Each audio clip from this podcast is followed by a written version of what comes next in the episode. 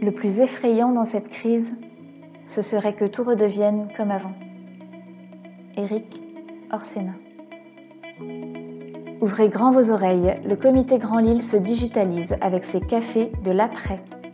À partir du lundi 6 avril et les jours qui suivent à 13h45, on fait le tri entre le futile et l'essentiel, entre ce qui va rester du monde d'avant et ce qui va ou doit changer dans celui d'après. À l'heure du café, Jean-Pierre Le Tartre reçoit un invité, une personnalité de haut niveau, au point de vue éclairant et éclairé.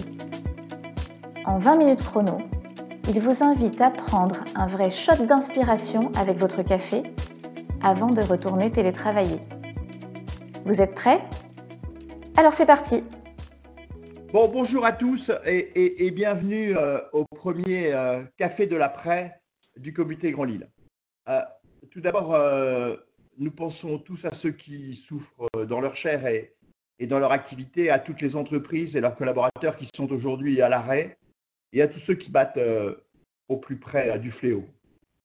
Et même aujourd'hui, euh, si l'impératif c'est le combat, il faut aussi préparer la sortie et le monde d'après. C'est pourquoi tous les jours, juste après le déjeuner, avec le comité Grand Lit, nous vous proposons de proposer un café inspirant avec des femmes et des hommes d'horizons variés qui ont un avis éclairé et éclairant sur la crise actuelle et surtout sur l'après. Et donc, merci à Gilles, à Gilles Babinet, entrepreneur, tu es un, champion du digital, tu as accepté euh, d'inaugurer ce nouveau rendez-vous du comité Grand Lille. Et à vous tous, euh, merci d'être au rendez-vous. Euh, je vous rappelle que cette conversation est un live, donc on aura les aléas du direct et que vous pourrez euh, et que vous pouvez la commenter, poser vos questions en direct sur le chat. Nous y répondrons euh, après cet échange. Cette conversation sera également à réécouter et partagée en podcast sur la plateforme Ocha. Donc Gilles, entrepreneur dès l'âge de 22 ans, euh, tu es le fondateur de nombreuses sociétés dans les domaines aussi divers que le conseil absolu, que le bâtiment, la musique mobile, les outils décisionnels avec Capitaine Dash. Aujourd'hui, Gilles, tu es aussi membre de la fondation EDF, euh, mais ton expertise dans le numérique est aussi reconnue en France, est aussi reconnue à l'étranger, pardon, ce qui t'a valu d'être nommé vice-président du Conseil national numérique et digital champion auprès de la Commission européenne, euh, où tu représentes euh, les intérêts du numérique en France. Tu es aussi le conseil de plusieurs CEO de grandes entreprises. Tu es un expert de l'Institut Montaigne, professeur à Sciences Po, et tu as écrit plusieurs ouvrages, donc Big Data pour l'homme et le monde autrement, l'ère numérique, un nouvel âge de l'humanité. Le dernier d'entre eux est, le dernier de ces ouvrages étant Transformation digitale, l'avènement des plateformes. Donc merci Gilles de nous recevoir chez toi pour un café. Et donc euh, je te souhaite un, bon café. Euh, euh, et puis nous allons donc commencer cet entretien, donc 20-25 minutes ensemble. Et puis après, on répondra aux questions. Donc Gilles, j'ai pensé que c'est une bonne idée de commencer toujours par une question un peu perso, un peu intime. Euh, c'est ma première question. Pour toi, Gilles, après ce post-confinement, qu'est-ce, que tu, quelle est la première chose que tu feras? Euh, Je pense que la première chose qu'on fera, sans doute, ça va être euh, une sorte de, grand apéro avec tous nos voisins, parce qu'on habite dans le centre de Paris, et, le truc incroyable, c'est qu'on est, ça fait dix ans qu'on est là, plus même, on ne connaît pas nos voisins. Et on s'est rendu compte que dans ce contexte, on avait fait la découverte de nos voisins. On a une cantatrice qui nous fait des, concerts quasiment tous les jours en face, des tas de gens à qui on fait un petit coucou et tout ça. Et on s'est tous dit, OK, le jour où on sort de ça, euh, on commence par faire euh, un grand apéro euh, dans la rue pour fêter ça. Ok, Gilles, puisque tu parles un peu de vie privée, je voudrais commencer à, rentrer dans le vif du sujet justement sur les datas et la vie privée. On a vu qu'il y avait dans un certain nombre de pays un certain nombre d'applis qui permettaient de suivre les gens. Je voulais avoir ton sentiment, est-ce que effectivement la vie de l'après euh, verra la fin de la vie privée avec le développement des plateformes et des data alors c'est un débat qui est d'autant plus d'actualité que notre ministre de l'Intérieur aurait dit ce matin qu'il euh, envisageait euh, d'avoir des apps de tracking qui permettent de, suivre les gens c'est vraiment quelque chose qui m'intéresse depuis assez longtemps. Euh, d'un côté, on a euh, une efficacité euh, des services publics qui est considérable, bien plus importante. Et de l'autre côté, on a un outil rêvé pour pouvoir potentiellement martyriser les gens. je suis plutôt de ceux qui pensent qu'on peut réussir à séparer les deux. C'est-à-dire qu'on peut réussir à créer des États plateformes, utiliser la donnée des citoyens et créer en même temps les contre-pouvoirs pour éviter qu'on les martyrise. Mais on, voit très bien qu'aujourd'hui, les États, dans leurs formes actuelles, sont extrêmement contestés, euh, notamment parce qu'ils euh, n'arrivent pas à répondre à des enjeux de, nature nouvelle. La crise qu'on vit euh, en est un exemple. Les États, parmi les plus anciennes démocraties, sont complètement balayés dans leur capacité à, dicter des, politiques publiques conséquentes. et donc, il, est vraisemblable que euh, s'ils ne sont pas capables de rentrer dans une logique euh, beaucoup plus algorithmique, euh, beaucoup plus, je dirais, complètement indépendante de l'opinion des gens qui traitent ou je ne sais quoi, ils vont sans doute être un peu débordés par notamment les GAFAM.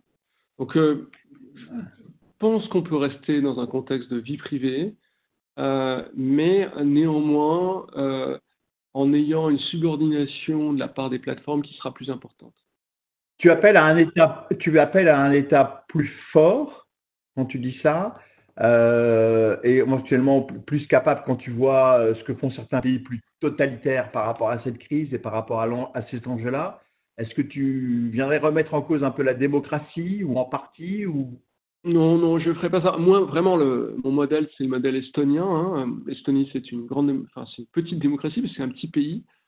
Euh, et, d'une façon générale, les pays scandinaves ont commencé à monter des États plateformes. Ils n'ont pas remis en cause des principes fondamentaux. C'est-à-dire que là, on le voit très bien dans le cadre de, des maladies, c'est est-ce que les libertés individuelles sont supérieures à, à l'intérêt collectif? C'est-à-dire que si je suis un super contaminateur et que je le sais, est-ce que j'ai le droit d'aller me balader euh, comme ça euh, impunément? Euh? Non, je, je pense qu'à cet égard, on peut sans doute, sans remettre en cause les libertés fondamentales, avoir une réflexion sur la façon dont on traite ça. La technologie, on a bien vu avant la crise, on était bien entendu dans une rupture technologique majeure et les investissements que faisaient les entreprises sur ces aspects-là, sur le digital, sur la transformation de leur modèle étaient clés. Comment tu vois, euh, à la sortie de la crise, l'évolution euh, de l'impact des ruptures technologiques sur la vie des entreprises? Alors d'abord, la première chose, c'est que je pense que ça fait dix ans qu'on parle de transformation digitale et il ne s'est pas passé grand-chose. Euh, je suis extrêmement circonspect quant aux, aux entreprises, y compris les plus grandes, qui investissent des montants considérables pour le jour où on a une crise comme on l'a vu, être incapable de faire travailler leurs collaborateurs à distance. Et, c'est très étonnant, je ne vais pas faire de, naming, euh, mais... Euh, tu fais un classement hein, des grandes entreprises et de leur digitalisation. Oui, oui, et d'ailleurs, euh, il n'est pas très loin de ce classement en matière de capacité à faire travailler les collaborateurs. Mais vous avez des grandes banques, les banques, c'est quand même des métiers qui sont métiers de bureau, a priori, qu'on est capable de délocaliser, qui sont incapables de faire travailler leurs collaborateurs chez eux. Euh, voilà, et, ça dénote d'abord d'une obsolescence technologique, mais principalement d'une forme d'obsolescence euh, intellectuelle et managériale, euh, culturelle, une incapacité finalement à envisager un monde un tant soit peu différent de, de ce qu'il est aujourd'hui. Donc, pense qu'on a, et, et, cette crise le montre à mains égards, la nécessité euh, de faire des marches d'escalier qui sont beaucoup plus importantes que celles que l'on a fait jusqu'à présent. Je pense d'avoir des approches qui sont beaucoup plus holistiques. C'est-à-dire que c'est pas en singeant euh, ce qu'on faisait avec de l'administration en papier, euh, en numérique, qu'on a fait quoi que ce soit. Ça, c'est vraiment ce que l'on rencontre beaucoup, ce qu'on appelle la dématérialisation. L'idée, c'est d'avoir repensé son modèle d'affaires, repenser sa gouvernance, repenser son organisation, repenser sa technologie, euh, repenser ces externalités et l'impact que l'on peut avoir sur l'environnement et les enjeux sociaux. Bon, voilà, les entreprises ne, savent pas faire ça, en tout cas pas facilement, euh, à quelques exceptions près. je pense que ce qui était encore supportable par, le passé euh, va devenir de plus en plus difficile pour, pour certaines de ces entreprises mmh. dans les mois et les années qui viennent. Et tu trouves que les entreprises françaises sont plus en retard que d'autres entreprises européennes ou que des entreprises dans d'autres, sur d'autres continents? Alors, je, je l'affirme même moins qu'aujourd'hui, mais incontestablement. Aujourd'hui, euh, euh, j'ai accès à des datas qui viennent d'un peu partout, euh, cabinets d'études privés, des datas européennes. Il, y a, il ne fait aucun doute, peut-être à l'exception des, des 20 ou 30 plus grandes entreprises françaises, peut-être 50, euh, que la plupart des entreprises françaises ont, un retard euh, sur ces sujets. Notamment parce que, à mon avis, il y a, plusieurs facteurs qui jouent. Il y a d'abord une forte culture de la verticalité. On aime bien la culture du chef, on a été élevé comme ça, et, et c'est pas euh, ce qui est le plus notable dans ces entreprises. Je dirais plutôt que le, contraire. C'est entreprises qui sont qui délèguent beaucoup, qui jouent de subsidiarité. Ça, c'est le, premier aspect. Puis un deuxième aspect qui est quand même assez euh, troublant, c'est la corrélation qu'il y a entre les pays les plus avancés et la maîtrise de l'anglais. Euh, cette technologie est une technologie anglaise, enfin je veux dire, qui s'exprime en langue anglaise, et de fait, euh, c'est plus facile d'aller chercher l'information à sa source quand on maîtrise bien l'anglais. donc, donc ça, c'est aussi un avantage. Puis un troisième aspect, c'est pas aussi totalement corrélé, mais c'est euh, la, présence massive euh, des capitaux euh, dans les pays leaders. Donc, les leaders, c'est des pays comme les États-Unis, le Royaume-Uni qui est quand même très en avant. Hein, si on compte les unicornes, ils sont très largement devant nous. c'est des pays qui sont très ouverts sur l'international, comme Israël par exemple, qui est le deuxième pays le plus coté dans le Nasdaq.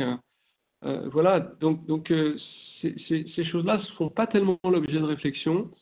Euh, et puis, enfin, ça c'est, je pense, quelque chose qui est, qui est vraiment essentiel, c'est la qualité du système éducatif, sa capacité à faire des, des ingénieurs de, de, bonne qualité dans les sciences informatiques. Sur ces quatre points-là, on peut s'améliorer. Maintenant, la technologie au service de la santé. Est-ce que tu penses que le big data euh, pourrait euh, nous éviter ce type d'épidémie euh, ou pourrait, contribuer à trouver, le, vaccin, hein, la capacité de soigner, mais surtout aussi, est-ce que demain, la technologie peut être un élément qui peut nous éviter ce type de fléau?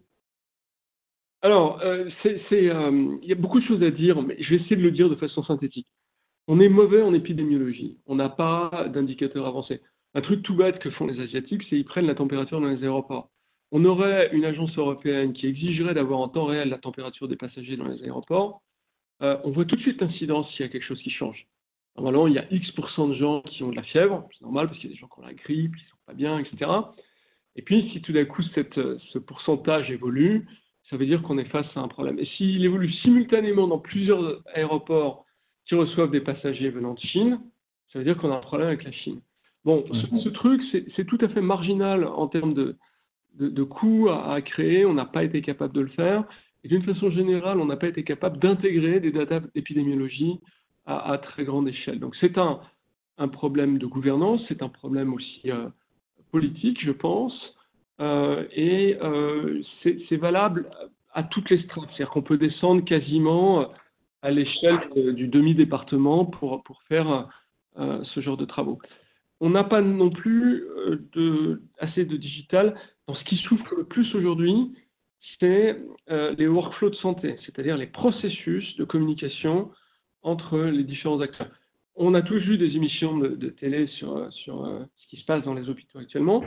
Quelque chose qu'on a vu à, répétition, c'est tout d'un coup un infirmier qui prend un téléphone, qui se met à appeler tous les hôpitaux de la région pour savoir s'il y a quelqu'un qui a un lit disponible, etc. Ça, c'est la technologie du 19e siècle, alors qu'on est au 21e siècle. Et euh, ça n'est pas normal. C'est-à-dire que si on avait des systèmes un tant soit peu intégrés, on éviterait ce genre de choses. Et ça montre bien qu'on a un défaut de gouvernance majeur entre euh, euh, les ARS, la HAS, la CNAM, la CNAMTS, le ministère, et, j'en passe, c'est des meilleurs. Il y a trop d'acteurs et il y a trop peu d'acteurs qui maîtrisent ces enjeux technologiques. Ce que tu veux dire, c'est que même si, on a la technologie, il faut quand même être capable de récupérer la data, la data et qu'on n'est pas efficace pour récupérer la data. on sait, mais enfin, je veux dire, c'est des, processus qui sont très holistiques, c'est-à-dire qui nécessitent que on se pose les questions euh, de gouvernance d'ensemble. Et après, en fonction de mm. ça, on va construire la technologie qui va derrière. Alors, mm. il faut reconnaître qu'en France, on a fait un effort important euh, récemment avec euh, l'accroissement de, la vitesse du DMP, le dossier médical partagé, et du Health Data Hub.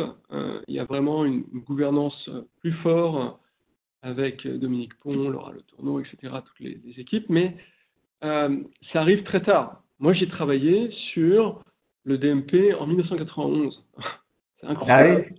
Ah on avait toutes les specs dont on parle aujourd'hui. Euh, mm. Et il y a eu un, nombre de faits soi-disant bienveillantes qui ont, qui ont fait dérailler ce train avec une constance remarquable à répétition. Voilà, on en est là aujourd'hui et, vraiment l'enjeu, et d'ailleurs c'est très visible aujourd'hui, euh, c'est d'avoir des acteurs politiques qui viennent plus de la société civile, qui ont plus de formations d'ingénieurs, qui comprennent mieux la technologie. Euh, on peut plus, enfin je veux dire, c'est unique euh, à cet égard. Je pense que la France est plutôt vraiment très mal placée dans ce domaine.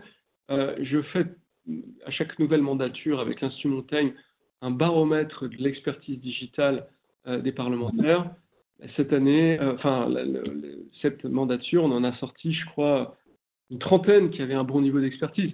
C'est absolument pas acceptable. Sur 600 à peu près, c'est ça hein Oui, sur 577. Ouais. Mmh. Dis-moi, euh, on, a parlé de la technologie pendant le domaine de la santé par rapport aux questions euh, épidémiologiques. par rapport à l'industrie, on sait qu'on a eu beaucoup de.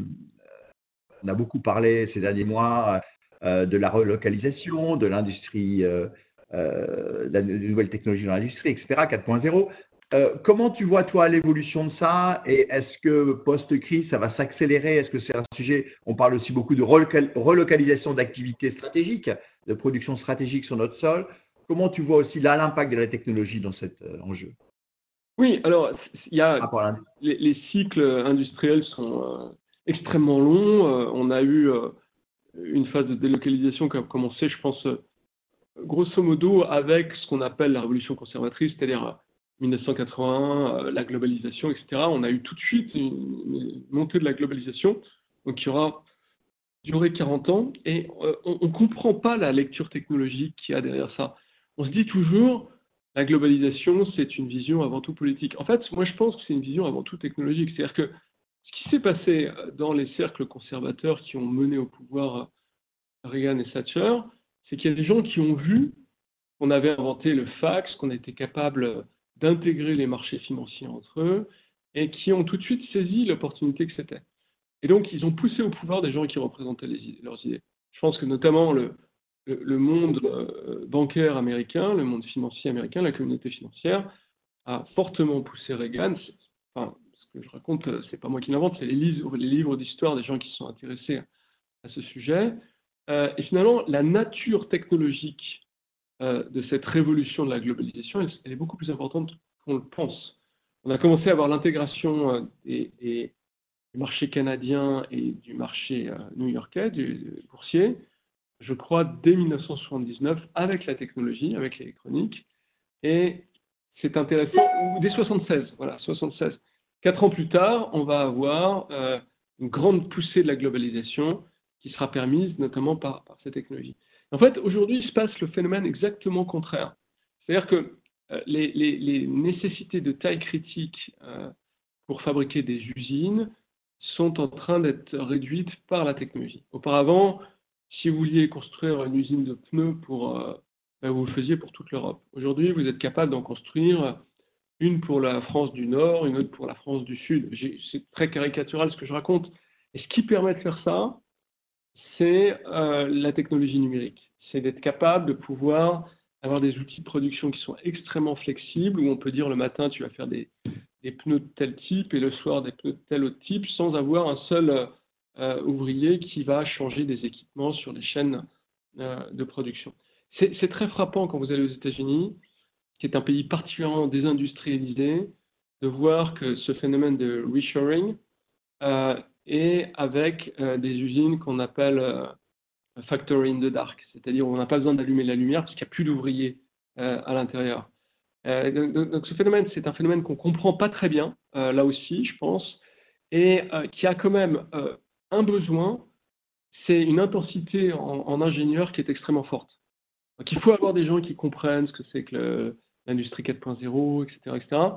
Et on, est arrivé à un niveau de déliquescence de, notre euh, industrie. On est à 11 points de PIB à peu près. Des gens qui disent qu'on est passé en dessous de la barre des 11, euh, que finalement euh, on ne fait plus des, compétences qui sont pointues comme on en aurait besoin. Et, ça, je crois que c'est problématique. Et puis, il faut qu'il y ait un, accompagnement réglementaire. Je crois qu'on a été particulièrement tracassier avec euh, les industriels. En tout cas, ça me remonte euh, énormément. Euh, il faut comprendre, je pense que cette crise le montre bien, que finalement l'industrie elle a beaucoup d'externalités positives et que c'est pas la peine de supprimer notre industrie pour aller polluer ailleurs, en Chine, surtout quand on sait que le CO2 c'est tout à fait globalisé. En fait, quand tu parles de ça et, d'industrie dans le noir, je voulais faire un, lien avec la question de l'emploi. Au fond, euh, là aussi, euh, avant la crise, euh, on, évoquait beaucoup les questions de conséquences de la technologie sur l'emploi, et notamment sur les emplois à faible valeur ajoutée, et liés notamment aussi à l'intelligence artificielle. Avec la crise, on sait que même si aujourd'hui on met toutes les mesures possibles pour maintenir les entreprises en termes d'aide, chômage partiel, on sait très bien qu'on peut avoir à la sortie de la crise un problème de capacité par rapport au niveau d'activité attendu, s'il y a des baisses sensibles de consommation et autres. Comment tu vois, toi, euh, bon, la question est un peu vaste, mais comment tu vois, quelle est ta perception, toi, de l'évolution du marché de l'emploi à l'issue de la sortie de cette crise? Bah, on, a un précédent qui est la crise de 2008 où euh, on a vu que, euh, alors, qu'il n'y avait pas du tout la même nature d'impact sur l'outil productif. Hein. C'était extrêmement différent. Et puis, on n'avait pas le, niveau de numérisation dans lequel on est aujourd'hui. Mais néanmoins, mon sentiment, c'est que euh, ça s'efface relativement bien pour les classes supérieures. Et ça s'efface très mmh. mal pour les classes inférieures. c'est surtout là, en fait, hein, ça va souffrir. C'est là où ça souffre. Euh, et, donc, euh, bon, ben, c'est un argument de plus qui nous pousse à créer dans, dans, des sociétés résilientes des systèmes de formation professionnelle euh, qualitatifs, euh, opérationnels, etc. bon, là, on a fait une, importante réforme. J'espère qu'elle va fonctionner et qu'elle nous permettra de remettre en route la formation professionnelle qui ne fonctionnait pas. mais c'est vrai que c'est tout à fait indispensable. Je voudrais revenir sur ton point sur le Factory in the Dark. le, on, comprend assez mal les, phénomènes d'emploi qui sont liés à, euh, la robotisation. C'est-à-dire que tout le monde sait que bon, les robots ont des externalités plutôt positives en matière, en matière d'emploi, euh, mais on avait coutume de dire que euh, un robot, c'est 3 à 4 emplois de service derrière. On, s'aperçoit aujourd'hui qu'il y a des études plus poussées qui, qui parlent plutôt de 7 à 8 emplois. Euh, derrière ce genre de choses. Donc c'est assez intéressant. Dans la fabrication et dans l'entretien ouais, parce que, en fait, euh, bah, d'une certaine manière, euh, je vais financer une petite boîte derrière qui va faire effectivement du service cloud pour faire fonctionner mon robot. et puis du côté de là, c'est là où c'est intéressant, c'est que il y a un effet de, cascade. C'est-à-dire derrière, je vais avoir une sandwich qui va ouvrir pour nourrir les ingénieurs de cette entreprise. On, essaye de comprendre un peu ces, phénomènes, mais on se rend compte que c'est sans doute supérieur à ce qui a été euh, euh, estimé euh, par ailleurs. Et puis, je pense que dans les externalités, il y a effectivement la résilience en cas de crise. Donc là, on voit bien qu'on est devenu totalement dépendant de, des fabricants de médicaments indiens et de masques chinois, pour ne citer que cela. Et, et, que donc, avoir l'industrie, c'est nécessaire. Et puis, je crois qu'il y a un autre phénomène qu'il faut, faut quand même rentrer, c'est que euh, demain, on va devoir infléchir notre modèle de développement avec les enjeux d'environnement de façon extrêmement forte, et que on a plutôt intérêt à intégrer l'ensemble du cycle productif pour le rendre cohérent. C'est-à-dire que c'est euh, plus facile. Euh, moi, j'ai un souvenir très aigu de ce camion qui a brûlé dans le tunnel du Mont Blanc, qui transportait de la, margarine. Et on a regardé ce que faisait ce camion. Donc, euh, il y avait eu des, grains de, je sais plus quoi, de, à partir de quoi on fait la margarine, mais de seigle qui avait été récolté en, de mémoire, c'était en, Slovénie, qui avait été envoyé en Italie pour une première transformation. L'emballage avait été se faire en Belgique et on renvoyait tout ça en, Italie pour être euh, vendu. C'est là où le camion a, brûlé d'ailleurs. Euh, bon, ça, ça peut plus fonctionner dans un monde de demain. Et aujourd'hui, on se rend compte qu'on arrive quand même, grâce notamment à la robotisation, à intégrer euh, de façon plus efficace des processus productifs. Par ailleurs, demande extrêmement forte dans l'agroalimentaire à pouvoir consommer local. Est-ce que ça durera ou pas? Est-ce que c'est bien ou pas? J'aurais plutôt tendance à penser que c'est sans doute un peu bien, mais c'est bien à partir du moment où ça dépend de supply chain qui sont de très très haute qualité et notamment très technologiques. Merci. Je rappelle à, vous tous que vous pouvez poser des questions à Gilles euh, sur le chat, là, sur, euh, en bas de l'écran, et, euh, nous allons passer dans quelques instants aux, questions que vous, avez, que vous avez envie de poser à Gilles. J'avais envie, avant de faire un petit détour par l'aspect finance, on sait qu'aujourd'hui, les États déversent les banques centrales de la monnaie pour aider les entreprises, et c'est bien. Donc, on va sortir de la crise avec des États encore plus endettés qu'ils ne l'étaient aujourd'hui avec aussi des entreprises qui vont être endettées. Et à côté de ça, on avait avant la crise le développement de la crypto-monnaie. Comment tu vois ces évolutions, encore une fois, sur un plan de la technologie? Est-ce que la crypto-monnaie va être une solution euh, par rapport à ce, à ce, monde financier très endetté Ou est-ce que les crypto-monnaies, euh, c'est fini? Quelle est ton, vision là-dessus? Moi, je pense que ça peut paraître un peu vieux jeu euh, de, dire ça. Je me suis quand même beaucoup intéressé aux crypto-monnaies par le passé.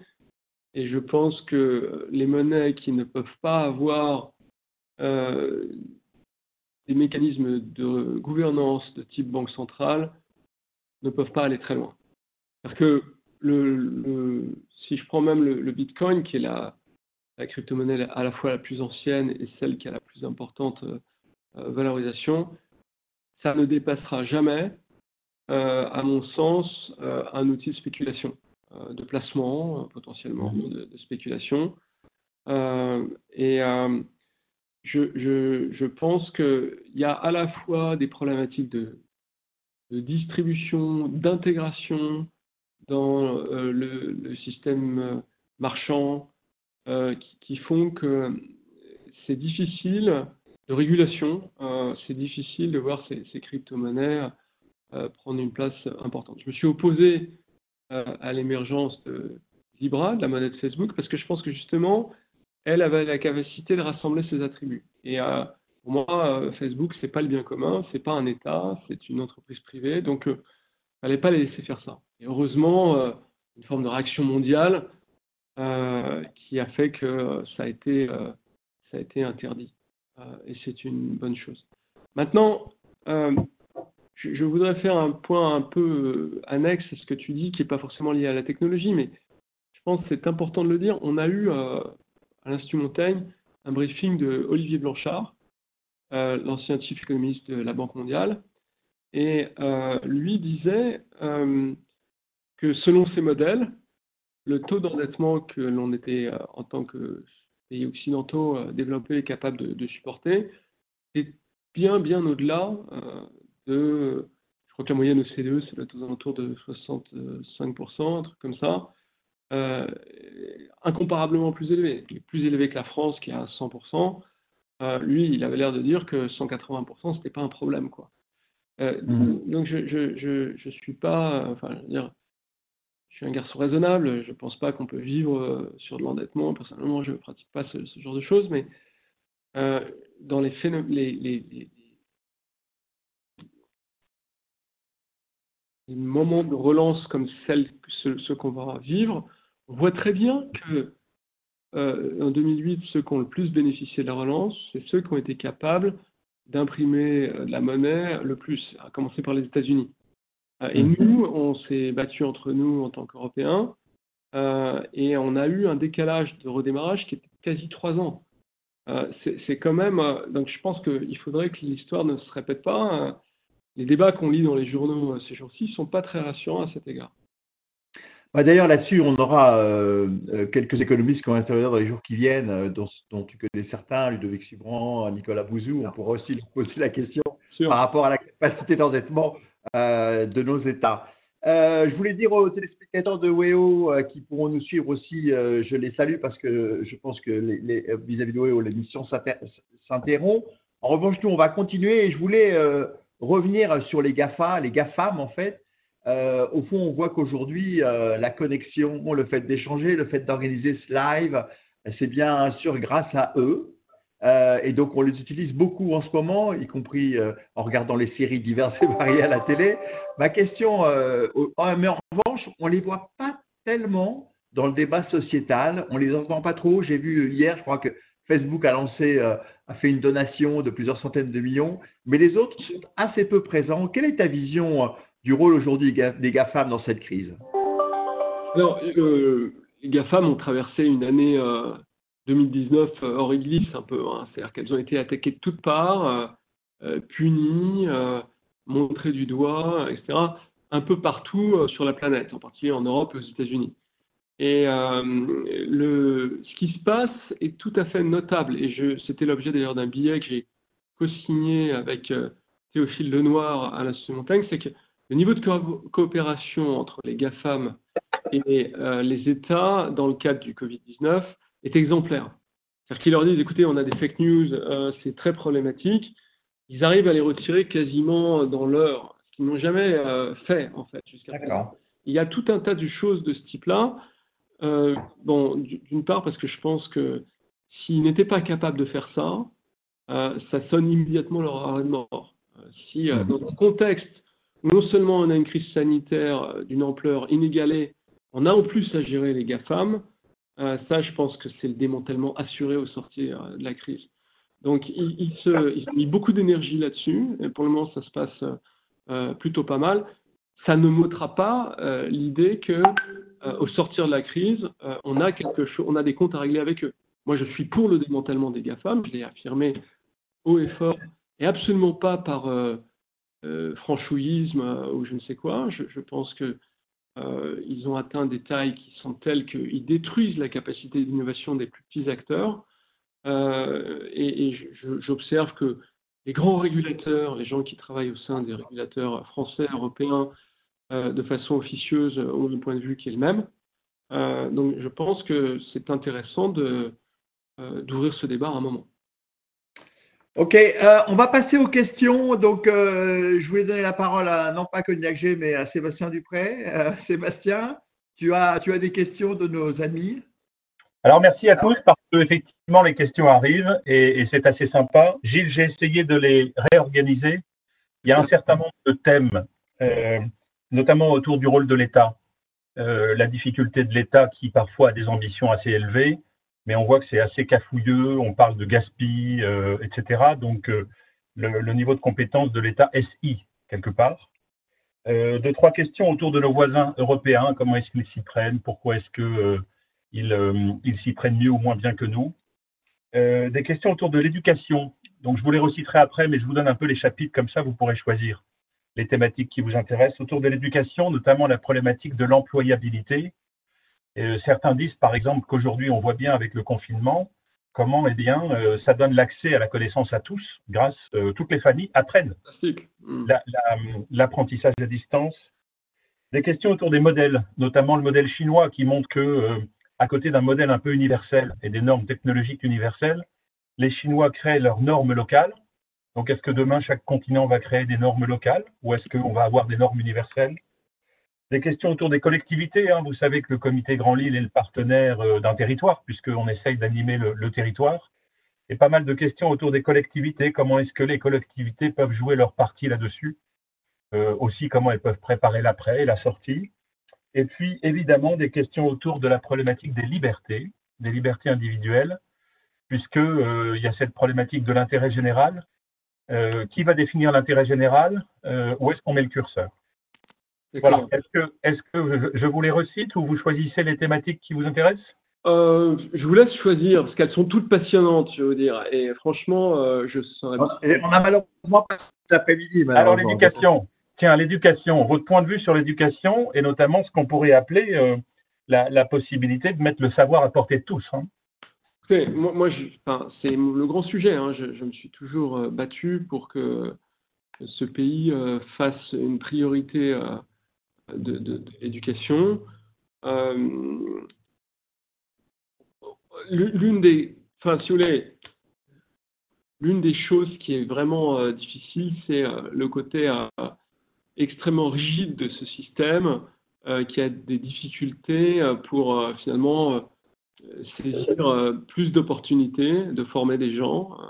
Et, et, je crois que, si vous voulez, en particulier dans le domaine de la révolution digitale, on voit de plus en plus de gens qui sont totalement autodidactes et qui s'en sortent euh, extrêmement bien. Donc, euh, moi, j'appelle depuis assez longtemps euh, à, au fait qu'on ait une grande réforme, en tout cas dans l'enseignement supérieur, celle à l'égard de l'enseignement professionnel, la formation professionnelle me semble parfaitement, parfaitement non, partiellement faite, mais, mais c'est sûr que aujourd'hui, les gens réalisent tout autour de moi qu'ils peuvent apprendre des choses. On vient à l'Institut Montaigne de mettre en ligne un MOOC euh, d'initiation à l'intelligence artificielle. Euh, notre objectif, c'est de faire en sorte que 1% des Français se forment à ça. C'est un MOOC de 6 heures. Tous les gens qui nous euh, regardent peuvent se former à ça.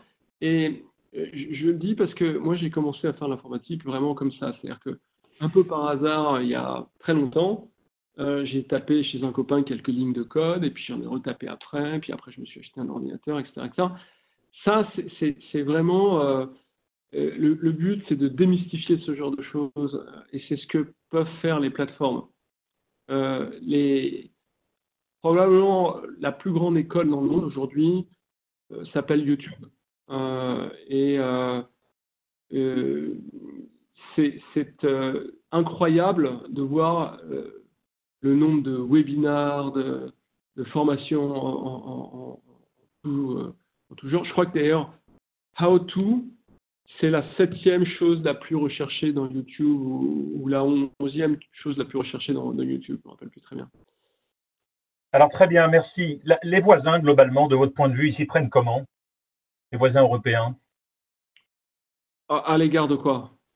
À l'égard, par exemple, de cette euh, connaissance à la portée de tous euh, à l'égard de la préparation de la population, à l'égard de, l'intervention de l'État, euh, des collectivités par exemple, puisque ce sera ma question suivante. Oui, on, a des systèmes qui sont extrêmement bigarrés. Hein. Le, modèle universitaire français assez proche du modèle allemand et plus éloigné d'autres modèles, notamment scandinaves, qui est plus proche du modèle saxon. donc c'est un peu difficile de dire les voisins s'y prennent comment, mais en tout cas, moi, le, les pays qui m'intéressent le plus, c'est euh, pays qui sont euh, très proches d'ailleurs, c'est euh, Estonie, Finlande, qui à la fois l'école primaire ont fait du flipped classroom depuis très longtemps, depuis une vingtaine d'années, avec des résultats qui sont remarquables puisque Estonie est première dans PISA.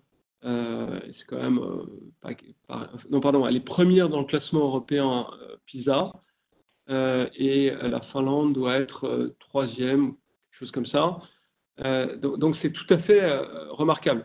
Et puis, dans l'enseignement supérieur, euh, des parcours qui sont très proches de ceux de la formation professionnelle, ce qui n'est pas du tout le cas chez nous. C'est-à-dire que chez nous, il n'y a pas de, lien entre la formation professionnelle et l'enseignement supérieur.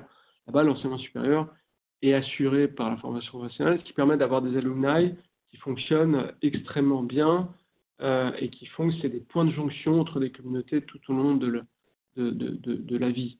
Enfin, ces pays-là, c'est des pays qui sont les premiers à avoir compris euh, l'opportunité des plateformes numériques pour la formation, euh, aussi bien pour des formations euh, professionnelles à la sécurité, par exemple, que pour des, formations plus longues, de type de celles qu'on peut trouver sur, en France Fun, à l'étranger, Coursera. Très bien, merci. On va passer de l'éducation au management. Je trouve une question très concrète. Merci pour celui qui l'a posée sur la posture managériale. Euh, dans ce contexte euh, de télétravail, etc. Quelles sont les, expériences que vous avez ou les conseils que vous pouvez donner là dans la reprise? En termes de posture managériale le, bon, là, là aussi, je ne sais pas ce que j'ai, j'ai vos questions peut-être, mais ça me pousse à être assez critique sans doute, mais le, le, management français est très déficient. C'est un management qui s'apparente à du commandement euh, et on l'observe pas beaucoup ailleurs dans les pays développés en tout cas. Euh, quelques pays éventuellement, mais, très peu. Euh, et c'est un management qui n'est pas du tout adapté au monde un monde plateforme, un monde digital, où on voit beaucoup de subsidiarité et d'autonomie. Euh, et, donc, il y, a, un énorme travail à faire. C'est sans doute l'une des choses les plus difficiles qui soit, parce qu'on ne travaille pas sur des hard skills, mais sur des soft skills. Jean-Pierre est maître en la matière. Moi, je l'ai observé, puisque j'ai servi dans le, le board d'EY et j'ai vu comment il arrivait à créer du consensus autour de lui. mais malheureusement, ce n'est pas ce qui est le plus commun. Euh, et c'est pourtant euh, une nécessité si on veut réussir à euh, embarquer les processus de production qui sont portés par les plateformes numériques. Ça, c'est vraiment quelque chose qui est important. C'est d'autant plus important que c'est le sujet de mon prochain livre que je suis en train d'écrire. Bien, bien, merci. question sur les collectivités, la proximité, les, territoires. Bah, comme ça, on termine sur nos sujets. La proximité, les territoires, les collectivités, quelles, sont les opportunités pour nous? Moi je, pense qu'il y a une grande opportunité de reconstruire à partir des, territoires. Alors, l'histoire de la décentralisation, c'est euh, une histoire de je t'aime moi non plus, à la française.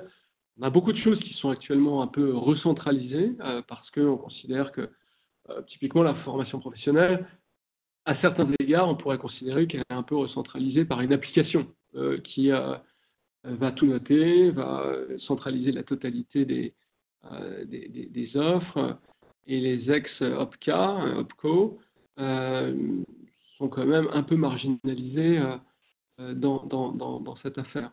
Mais les territoires sont, pour des questions notamment d'environnement, probablement la maille de gouvernance de demain. on a du mal à les faire marcher, je trouve, en France. Quand je regarde le niveau d'expertise digitale qui s'y trouve, je parle au niveau de la gouvernance de ces territoires, c'est très faible. Euh, et donc, c'est pour moi une forme d'étalon euh, important. Mais euh, si on avait une sorte de sursaut politique pour réussir à, faire ça, je pense que la possibilité de retournement d'un territoire, elle est juste extraordinaire.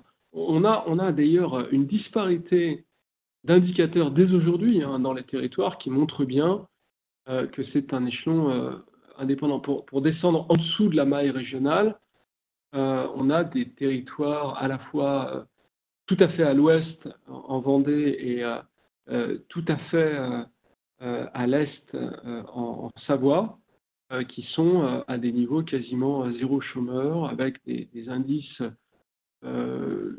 sociaux et économiques qui sont extrêmement bons. Et donc ça, c'est vraiment lié à une politique qui est très souvent de euh, création d'emplois qualifiés.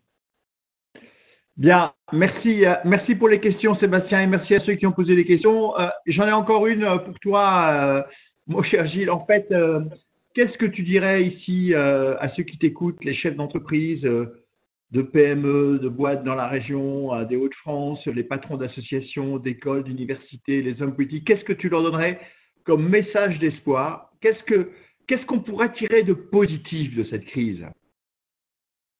Oui, moi je pense que cette crise finalement c'est un des soubresauts. On peut tirer quelque chose de positif, bien sûr. Hmm. Oui, bien sûr. C'est un des soubresauts euh, de la transformation du, monde que, euh, on le souhaite ou pas, on va nécessairement vivre. Et, je leur dirais que moi, habitant à Paris, dans une grande ville, bah, j'ai un ciel qui est absolument extraordinaire, qui est bleu. Euh, il n'y a plus personne qui, euh, qui a des, allergies euh, autour de moi. Euh, on, est beaucoup, beaucoup moins stressé. Dans, bien des cas, pas pour tout le monde, il y a des gens qui vivent dans 15 ou 20 mètres carrés pour lesquels c'est très dur. Et puis, il y a malgré tout pas mal de, drames, mais si on arrive à se faire à ce rythme-là et à l'adopter, on voit quelque chose de totalement différent qui, apparaît. Et je pense que ça doit nous pousser aussi à réfléchir sur l'impact que ça peut avoir sur nos modèles économiques. Moi, je suis désolé, mais je ne suis pas sûr que ce soit pertinent de s'enorgueillir de produire toujours plus de, de véhicules, de voitures. on sait très bien que le taux d'usage de ces appareils, c'est quelques pourcents, donc ça veut dire que le reste, c'est du stock, euh, euh, stock de capital ou de technologie qui ne sert absolument euh, à rien. Il faut qu'on repense nos cycles sociaux, productifs, etc., de, façon extrêmement forte. Et si on ne le fait pas, ce sera plus dur après.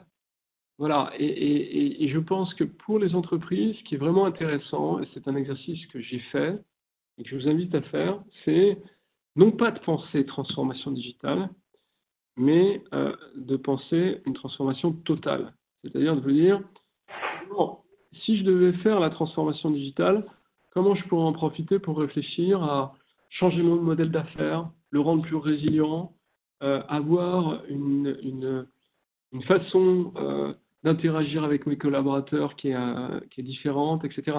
Alors ça paraît un peu les douze travaux d'Hercule, mais en fait c'est beaucoup plus simple quand on le prend comme ça que quand on prend euh, le livre qui est euh, sous euh, la commode bancale qui est rempli de, porcelaine. Quoi. c'est un peu ça, faire la transformation digitale. C'est de se dire, je fais toujours la même chose, je vais mettre des systèmes d'information qui seront de nature totalement différente et on s'étonne que ça passe pas bien. Moi, je pense qu'il vaut mieux se poser la question de savoir comment on repense fondamentalement le modèle, potentiellement euh, demain créer euh, une toute petite unité, euh, ça dépend de la taille de l'entreprise, mais qui va être capable de, développer ça sur un nouveau produit, sur un nouveau service. je le dis parce que je l'ai vécu, je l'ai vu se faire et je sais que ça peut se faire.